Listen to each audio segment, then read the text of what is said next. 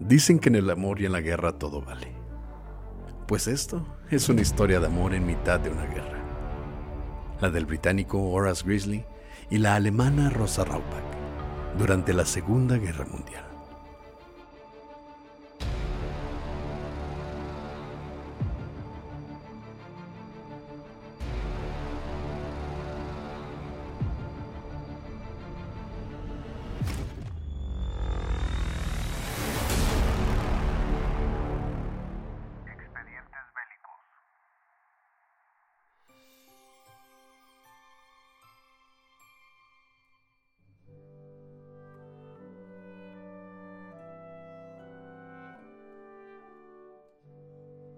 En la Navidad de 1918, venían al mundo unos gemelos en un pequeño pueblo de la campiña inglesa, Ipstock, en el condado de Leicestershire, Reino Unido.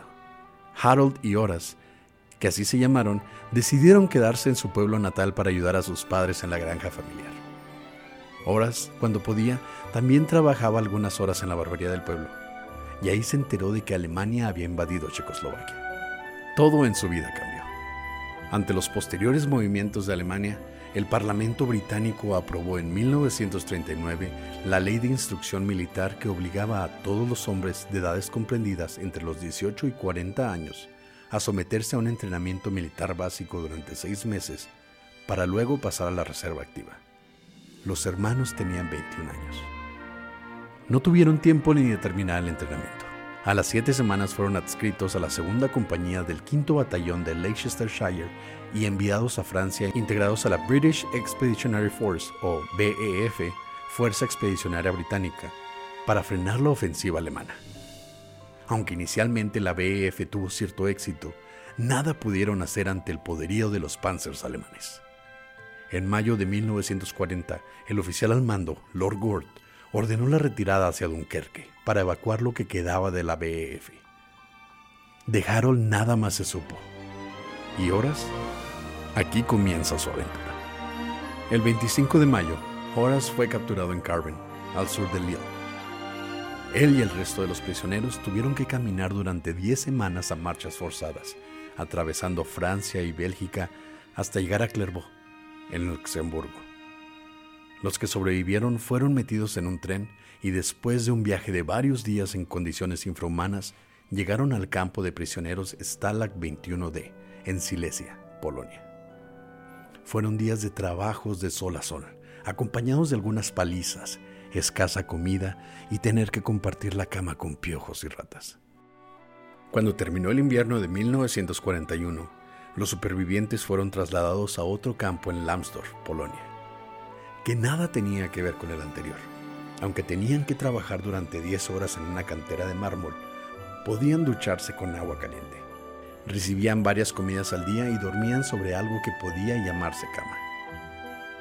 Herr Rauchbach, el propietario del negocio, sabía que el trabajo en la cantera dependía de que la condición física de los prisioneros fuese aceptable. Así que procuró asegurarles unas mínimas condiciones.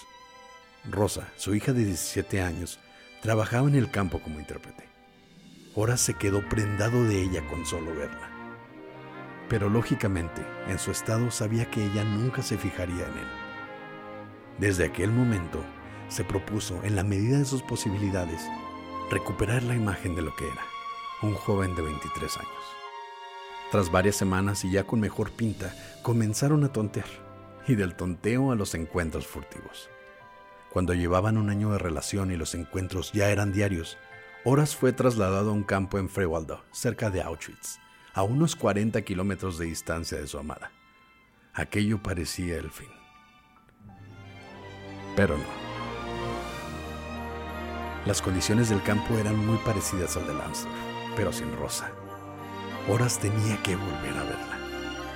Ejerciendo su antigua profesión de peluquero, se ganó la confianza de los alemanes y tuvo cierta libertad de movimientos que le permitieron conocer al detalle la seguridad del campo. Cuando tuvo preparado un plan de huida y gracias a otros prisioneros que trabajaban en el exterior, consiguió comunicarse con Rosa para citarse con ella en el bosque detrás de la cantera. Llegado el día de la fuga y con la complicidad de sus compañeros del campo y los que transportaban las mercancías, huyó y consiguió reunirse con su amada. Después de los correspondientes abrazos, besos, lágrimas y lo que se terciase, Rosa le dijo que tenía que escapar. ¿Pero a dónde?